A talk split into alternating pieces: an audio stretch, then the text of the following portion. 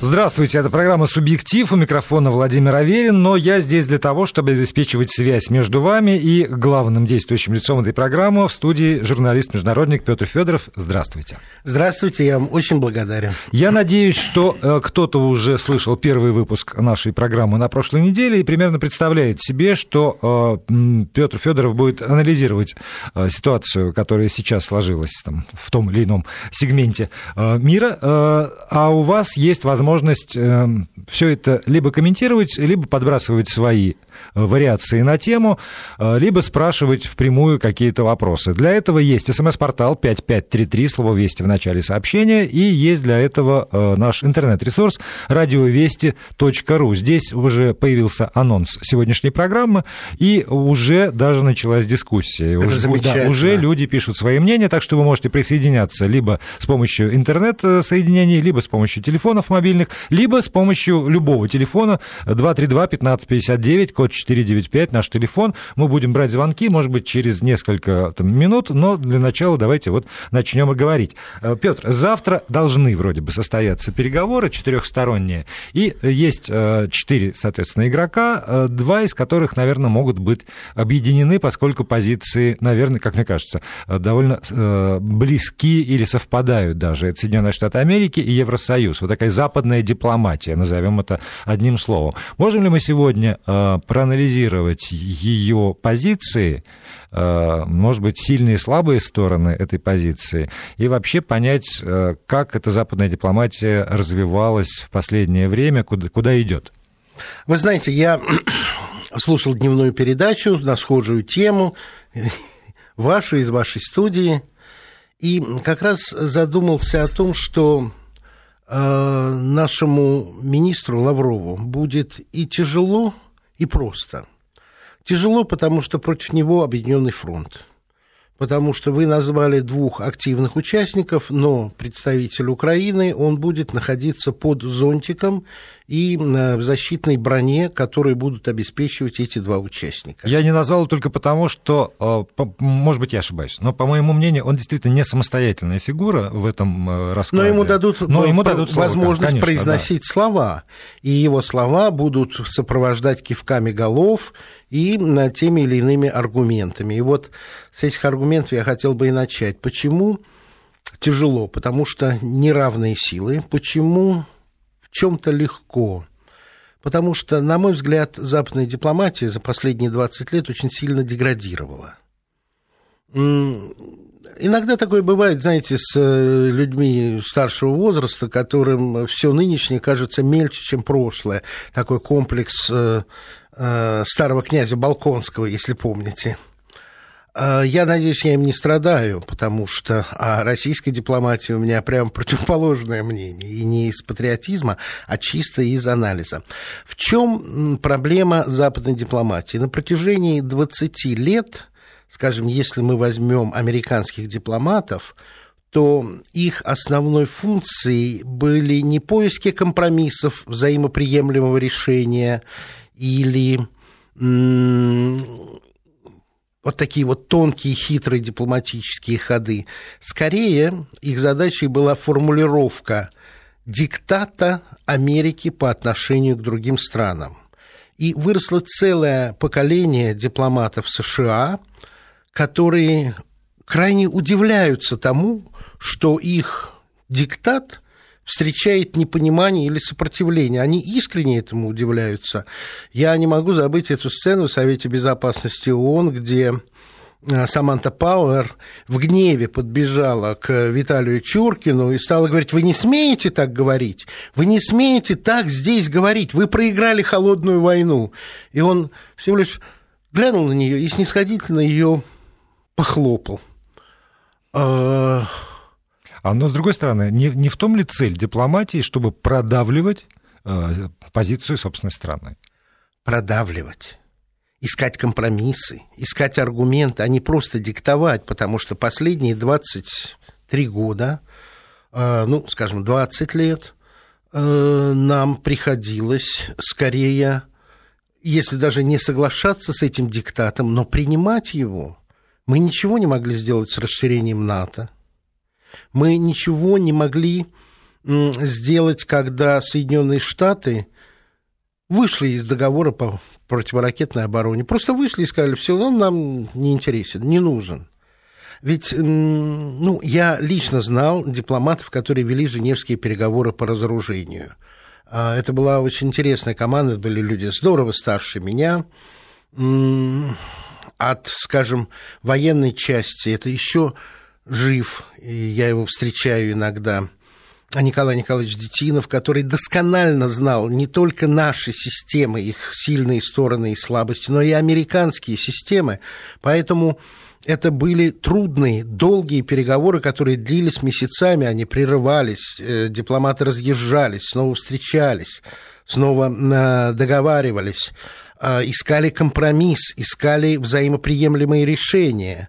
Ну и когда при Шеварнадзе мы приняли диктат Америки, мы распилили наши ракеты железнодорожного базирования. Уникальный, абсолютно потрясающий комплекс. Сейчас мы его будем восстанавливать. Когда оскопили ракеты промежуточной дальности до нынешнего уровня. Все равно великолепная ракета «Искандер», но у нее была большая дальность, она не подпадала под американский диктат. Когда мы уничтожили шахтные позиции, это была капитуляция. И в общем, наши американские партнеры, дипломаты, они привыкли, что Россия капитулирует. Так мы и виноваты в деградации американской дипломатии. Если нет спарринг-партнера, если нет с кем оттачивать мастерство э, дискуссии, вот этой дипломатической игры, э, подбора аргументов. Ну, и... Владимир, я обожаю а, вашу, а, вашу остроту ума и вашу реакцию именно и с этим я и, об этом я и говорю. То есть они еще и претензии нам могут предъявить? Они могут предъявить претензии, но, знаете, это философский такой момент, что победитель все равно проигрывает рано или поздно. И, на мой взгляд, дипломатия деградировала. Европейская дипломатия измельчала. Может быть, это из-за комплекса не комплекса, а гордыни э, расширения Евросоюза и ложного сознания своего величия. Но видите, какая вещь. Евросоюз сыграл очень злую шутку с многими странами, я бы сказал, ну, если не линкоровского, то крейсерского ранга. Например, вы можете припомнить хотя бы какую-то дипломатическую инициативу или какой-то смелый, интересный шаг дипломатический Италии?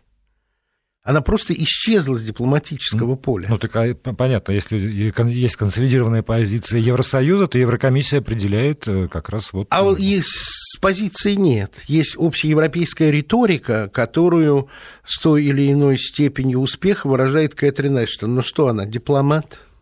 Вот по большому счету.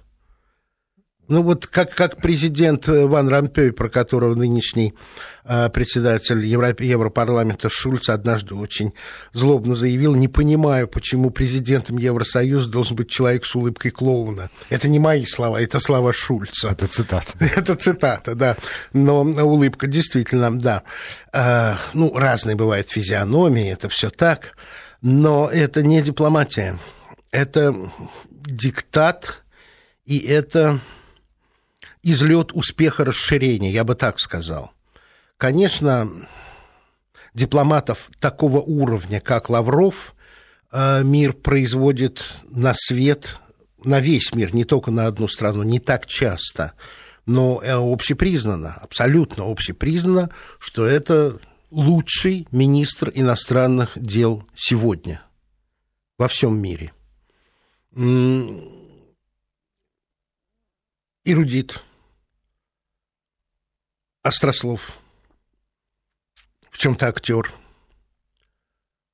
обаятельный, жесткий, знающий, умеющий найти и крепкое словцо, как в разговоре с бывшим министром иностранных дел Великобритании.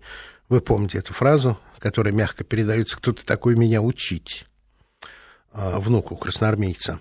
Если помните, была такая история, когда внук красноармейца, уехавшего в Великобританию, был министром иностранных дел этой страны. А, конечно же, восхищение вызывает Виталий Чуркин. Вот об этом дипломате мне хотелось бы чуть-чуть побольше поговорить. Это ужасно интересный человек. Ну да, но это, с другой стороны, фигура э, настолько я не скажу, даль, ну, далеко от СМИ, наверное, все-таки. Вы знаете, он, он официально, вот, вот, есть, вот, есть официальное вот заявление, и давайте, вот и давайте, а все, что за да. официозом, мы не знаем совсем. Вот и давайте чуть-чуть поговорим, потому что то, что Лавров рафтер, то, что он поет песни под гитару замечательно, то, что он э, среди своих э, старых друзей вовсе никогда не, как бы скажем, кичится, это даже не про него, не играет роль министра иностранных дел, а просто добрый, хороший друг. Виталий Чуркин очень интересный человек. Он десятилетним мальчиком стал играть в кино и его приглашали из картины в картину, и вполне возможно мы бы узнали его как киноактера. Первая роль, по-моему, у него была сын финского крестьянина, в шалаше которого Ленин скрывался в разливе. А, но школу сделали английской спецшколой, и он стал учить английский язык. И у него была вполне нормальная, вполне как бы скажем, классическая карьера дипломата, карьерного дипломата советского. Человек, который давно умеет выходить один на один в очень враждебной атмосфере. Он был советником, а, по-моему, э, не очень высокой должности в американском посольстве, когда был сбит корейский лайнер – и свист и улюлюканье стояло чрезвычайно громко, и он единственный из нашего посольства вышел к журналистам крайне негативно настроенным. А, ну, вы знаете, что спустя несколько лет американский корвет сбил иранский самолет в Персидском заливе, вовсе не угрожающий его границам, и погибло столько же людей. Но так устроены наши СМИ, что корейский лайнер поминают – а иранский лайнер, сбитый американским корветом, и погибших там такое же количество людей, стараются не вспоминать. Но не об этом речь. Речь о Чуркине. Тогда, наверное, его заметили. Я брал у него интервью накануне Дейтона, потому что он был посланником нашим в Боснии и Герцеговине – очевидцы рассказывали, что вот у него уже тогда была седая шевелюра, э, белый френч, и он с мегафоном разгонял по разные стороны воюющих бронетранспортеры, потому что надо было боснийцев, хорватов и сербов локализовать в определенных зонах и разделять их было просто опасным делом, могли застрелить, он это делал. Это очень смелый, очень образованный человек, у него э, английский родной практически, французский такой же, и э, человек необычный, у него третий иностранный язык, монгольский. Ох. Почему, не знаю, но ведь интересно. А вот, поэтому я думаю, что это замечательный дипломат, смелый, умеющий донести свою точку зрения в любой обстановке в любой атмосфере, и, конечно, выигрышно выделяющийся на фоне наших американских коллег. А вот тогда возникает такой вопрос. Я думаю, что и, может быть, у тех, кто нас слушает. С одной стороны, есть аргумент ну, такой глобальный. Вот есть самая большая экономика в мире.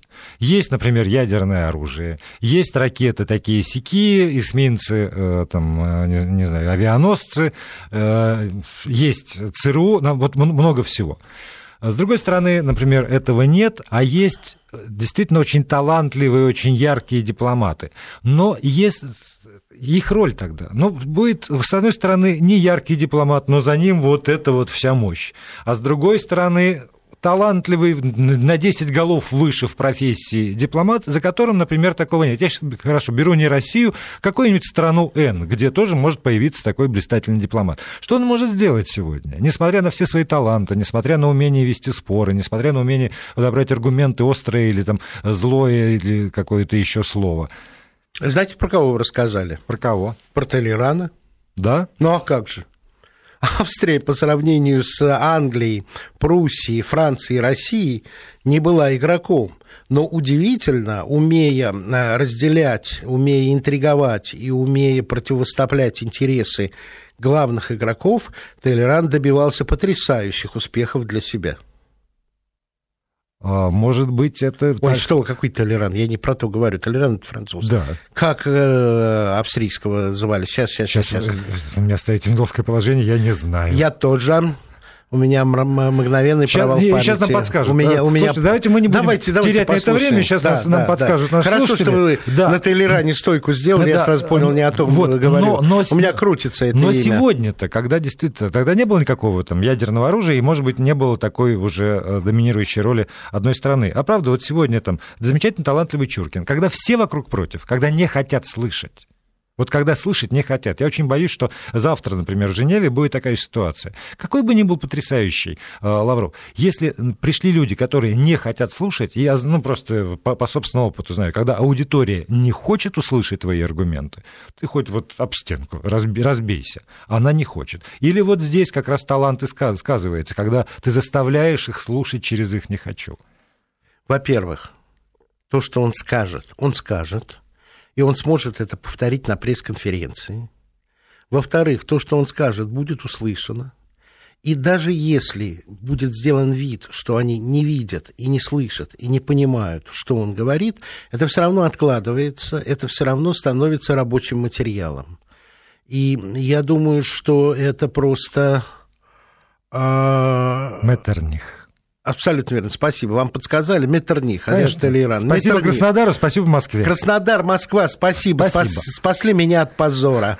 Ну, можно это объяснить только тем, что меня сегодня разбили стекло в машине, и я все утро провел со страховкой и с милицией. И, и немножко замерз. Меттерних, господи. С смс сочувствия. Да от, ладно, от не понимающих надо. людей, да не которые надо. прошли через это. Не надо. Застраховано вот. в пятницу починят. Да. Спасибо, что железом взял. Да, Меттерних, совершенно верно. А, понимаете, ядерные бомбы между собой все равно не договорятся. Угу. А, армии между собой не договорятся. Языком разговора мощи государств становится дипломат.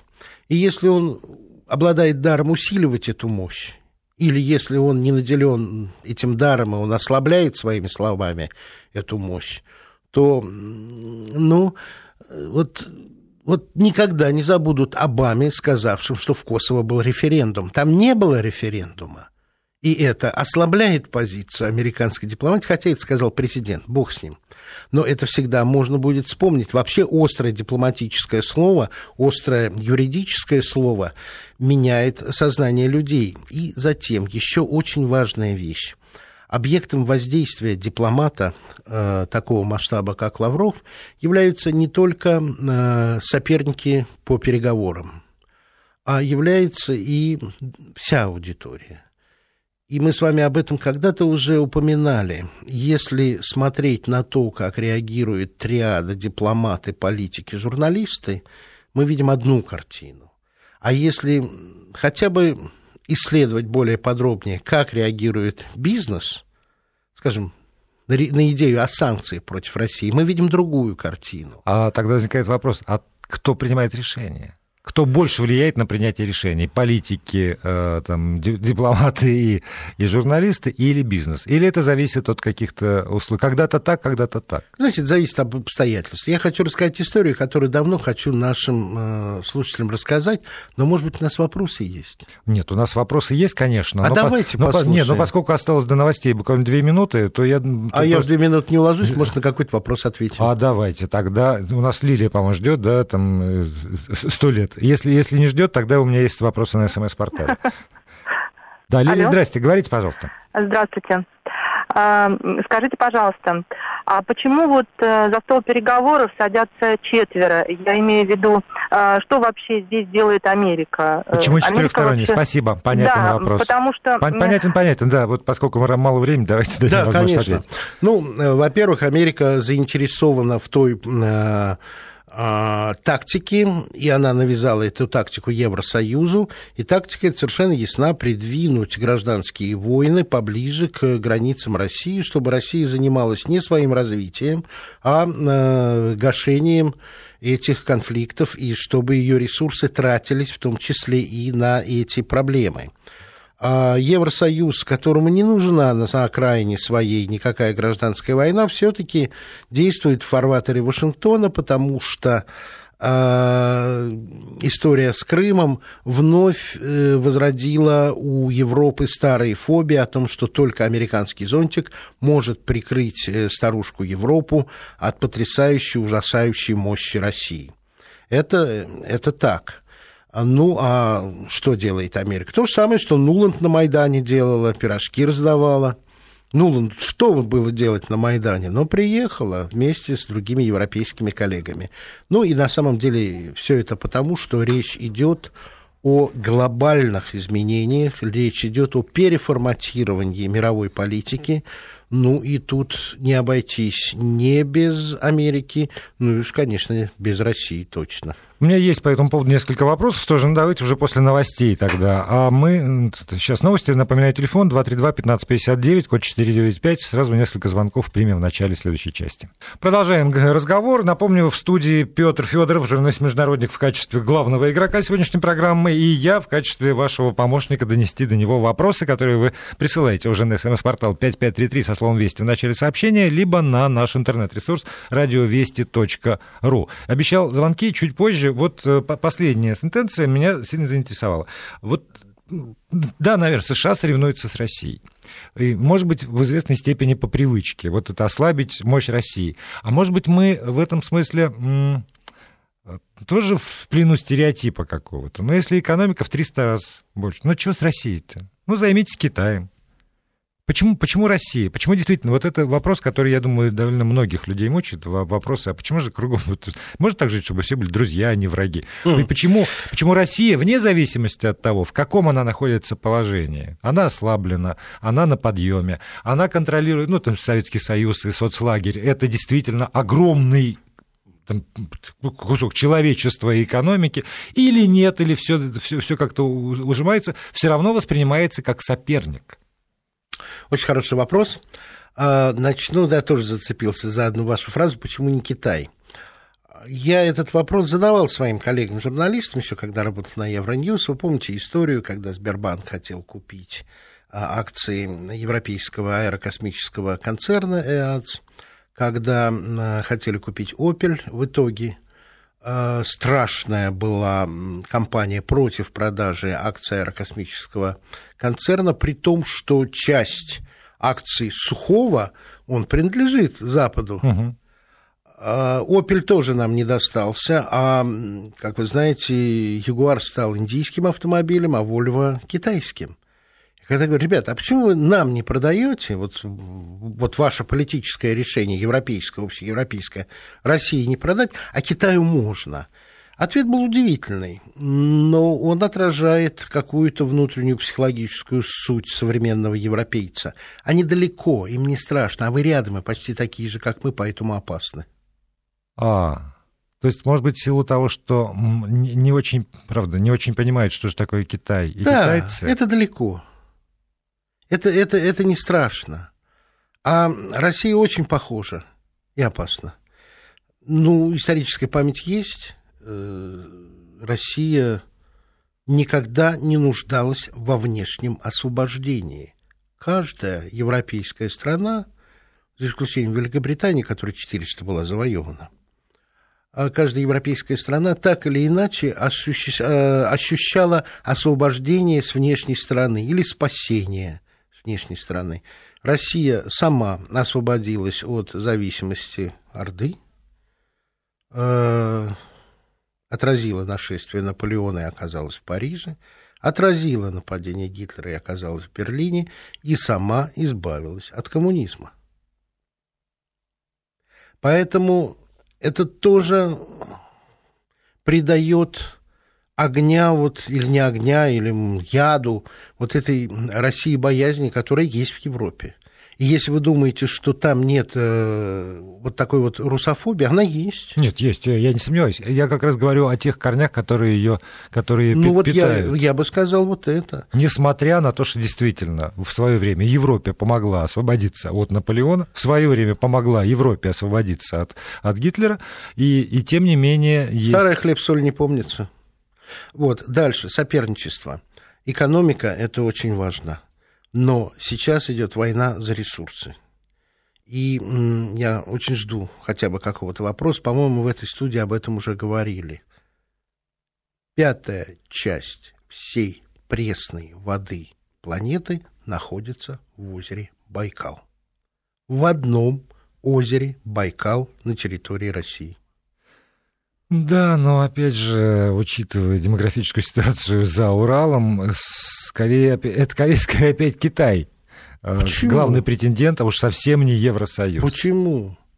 Э, вода есть вода, и вода скоро будет играть такую же важную роль. Я уверен, да, может что быть, одна, важно, из причин, да. одна из причин э, французской агрессии против Ливии была цель оседлать э, вот, эти, вот эту подземную реку из Сахары, которую Каддафи построил.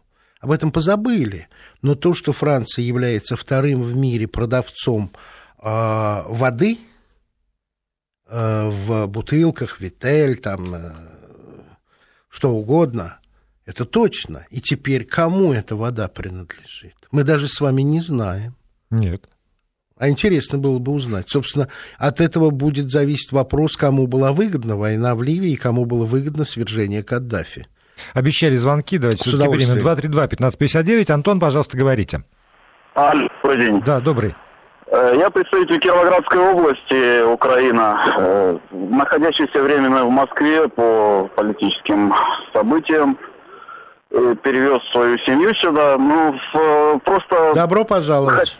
Хотел, спасибо вам большое, хотел бы э, спросить просто-напросто, а как быть вот с нашими областями, кто находится вне конфликта, так сказать, но поддерживает Донецкую область и именно э, дончан, людей, кто выступил против вот хунты, э, которые вот сегодня руководят всеми нами. А что значит как быть? Потому вот отсюда, Антон, извините, я, я, я скажу свое мнение. Отсюда кажется, что, например, Кировоградскую область абсолютно устраивает то, что сейчас происходит в Киеве, абсолютно устраивает власть. Раз люди молчат... Нет, ну, здесь мы... вы не правы. Вот э, я вам могу сказать, даже как бывший представитель партии регионов от э, данной области, просто-напросто мы не можем в цели того, что землю нашу захватили, Э, грубо говоря, пришли э, люди из Киева и просто-напросто э, всех погнали. Вот мой, например, дом и три гектара земли, которые у меня были, просто сожгли. А новая реформа земельная теперь у нас еще и отобрала права на данную землю.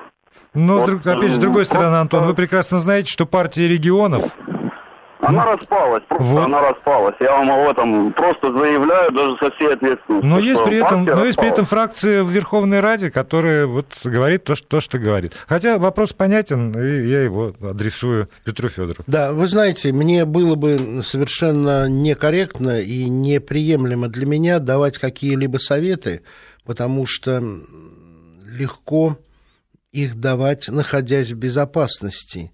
И очень трудно давать какие-то советы людям, для которых выражение своей воли и э, выражение своей позиции представляет и может представлять угрозу для их благополучия, жизни, для их собственности. То, что вы сказали, заставляет меня понимать ситуацию в Кировоградской области именно так.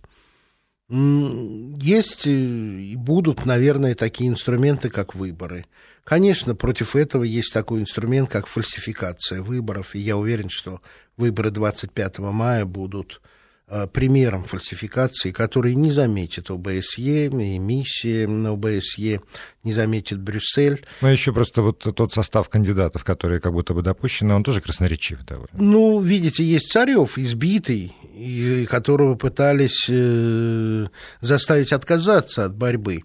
И, конечно, он отличается от Тегнебока. Что уж тут говорить.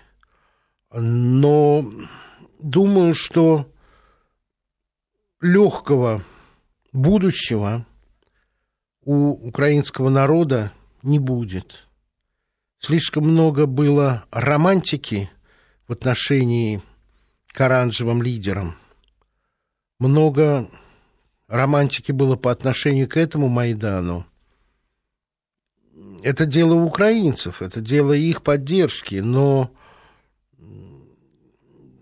была у Франклина Делано Рузвельта фраза, которая может придать оптимизму тем украинцам, которые недовольны нынешней киевской власти.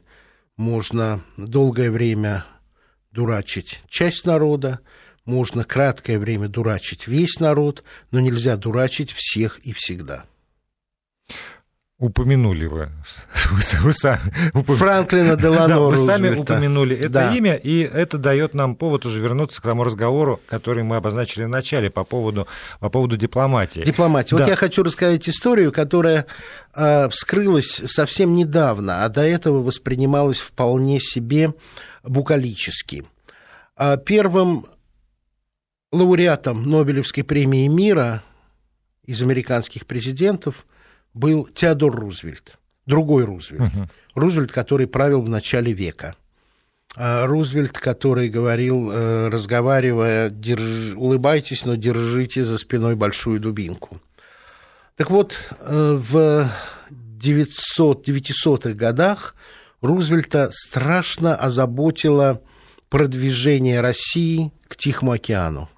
Корейские концессии, и КВЖД. Как, КВЖД, да, и когда в четвертом году были разорваны а, отношения между Токио и Санкт-Петербургом, то официально США заняли нейтральную позицию, но среди своих Рузвельт говорил о том, что все его симпатии целиком на стороне Японии, потому что японскими кулаками он хотел выбить Россию из дальневосточного региона. А война шла, когда она разразилась, русско-японская, для нас с, когда, с военной точки зрения крайне неудачно. Поражение под Мугденом, потеря флота под Цусимой, потеря э, порта Артура, блокада оставшихся кораблей на Владивостокском рейде.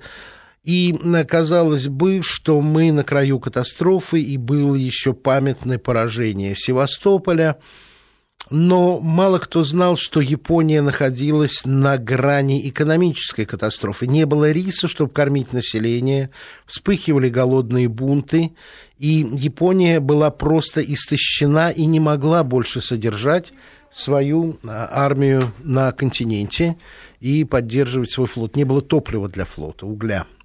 То есть Япония была в, том, в той ситуации, в которой Россия оказалась в... Э, Я бы сказал, 17... Германия в 18 году, когда ни одного иностранного солдата не было на территории Германии, но сопротивляться не было сил. А, хорошо, давайте эту историю продолжим, действительно, чтобы сейчас ее не комкать, после новостей, и после новостей будем отвечать уже тогда вплотную на те вопросы, которые придут на смс-портал 5533. Продолжаем говорить с Петром Федоровым. Остановились мы в этой истории на том, что Япония была ослаблена, но, увы, э, мы не, не знаем. Вот ослаблена, да? ослаблена. Но, конечно же, это без интернета и прочих средств было мало известно.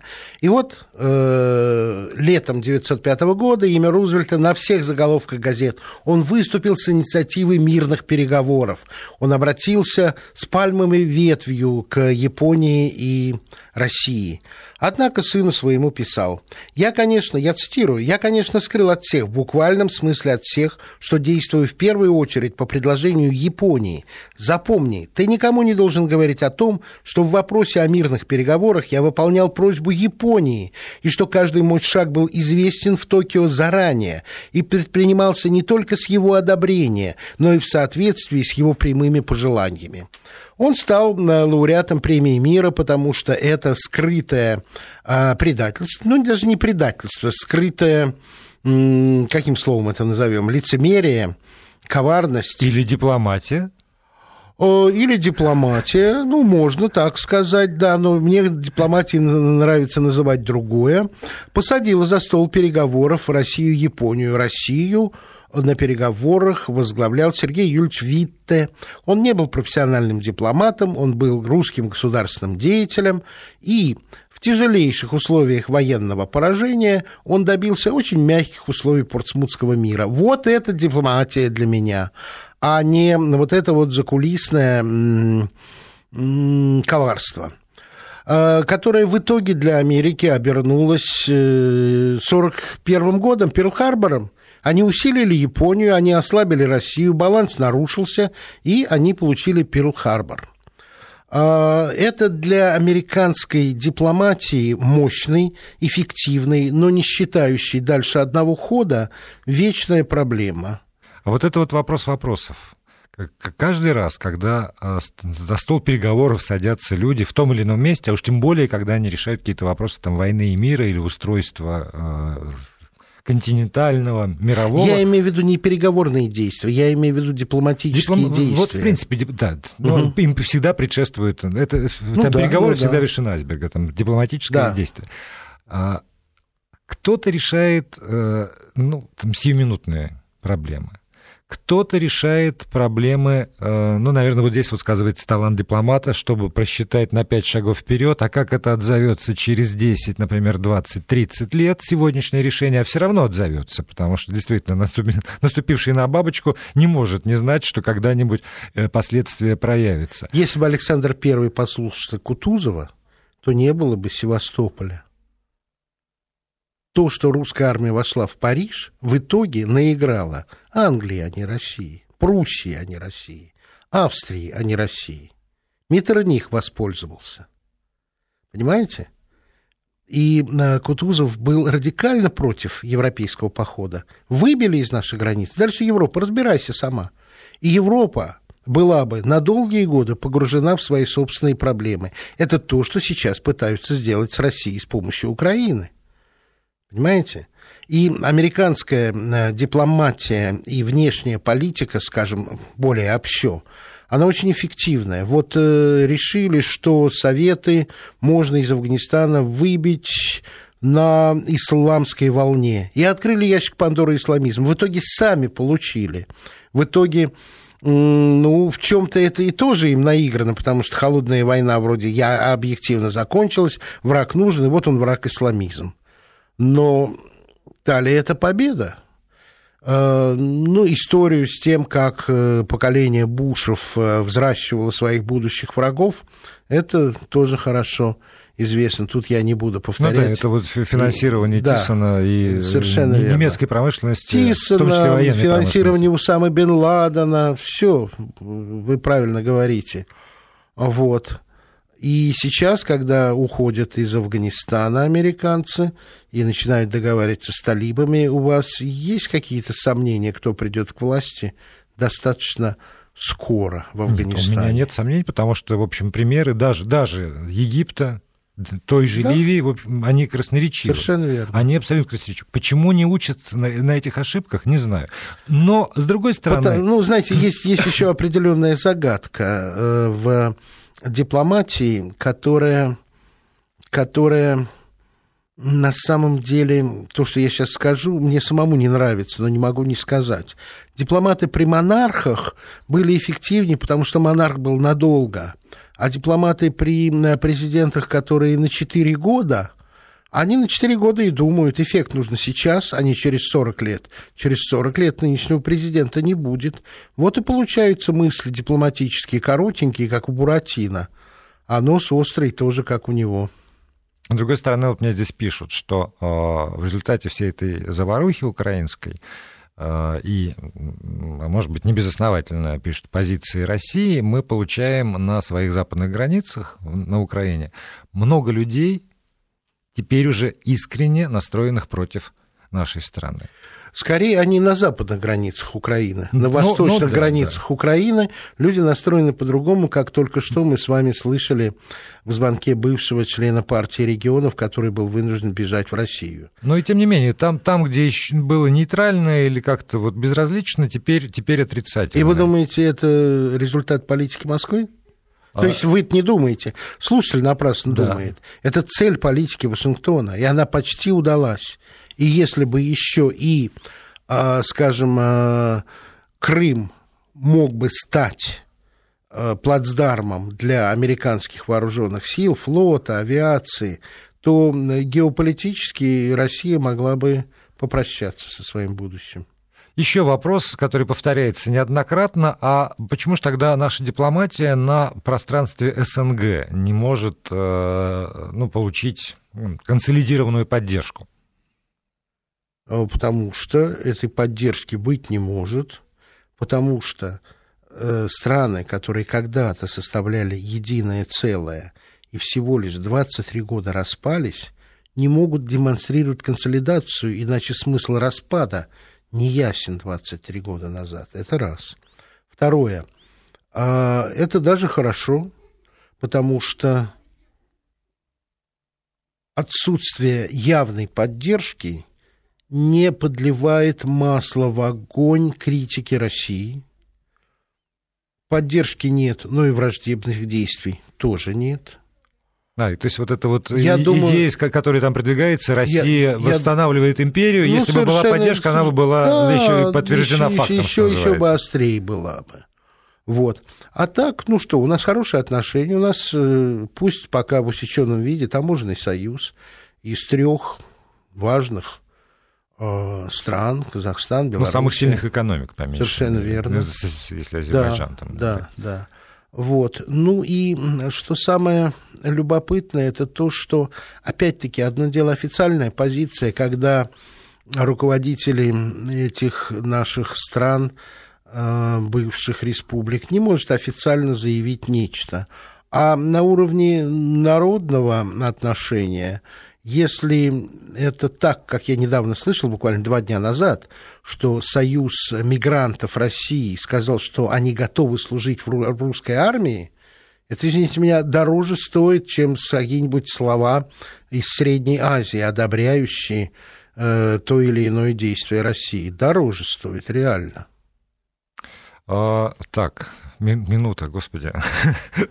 минута, а, а вопросов еще, вопросов еще довольно А много. можно их сохранить на будущий раз? А, я ну, так мало вопросов ответил. Мне стыдно. Я очень хочу отвечать на вопросы слушателей. Ну, это скорее моя беда. Это не мы, ваша мы второй беда. раз только еще с вами в таком это формате не ваша работаем, вина, абсолютно. То, то надо этот формат еще просто дорабатывать. Поэтому, если там у людей есть предложение по поводу доработки формата, то с удовольствием присылайте. Нет, я, я просто, чтобы вопросы не забывать. А, вопрос... На будущий раз Нет, ответим что-то. Вопросы касаются роли Януковича в, в будущем и в прошлом. Вопросы касаются... А вы сейчас не читайте. Давайте следующую передачу начнем. Пусть нам вопросы, каждый раз заданные в ходе этой передачи, служат отправной точкой для будущей. Мы сейчас с вами эти вопросы посмотрим и наметим тему будущей программы. Хорошо, давайте так договоримся. Ну, а пока... Мы верстаемся прямо в эфире. Надеюсь, что слушателям этот рабочий момент не так скучен. Я, правда, очень хочу слышать вас больше, уважаемые радиослушатели Вести ФМ. Спасибо. Петр Федоров был э, хозяином этой программы. Пока.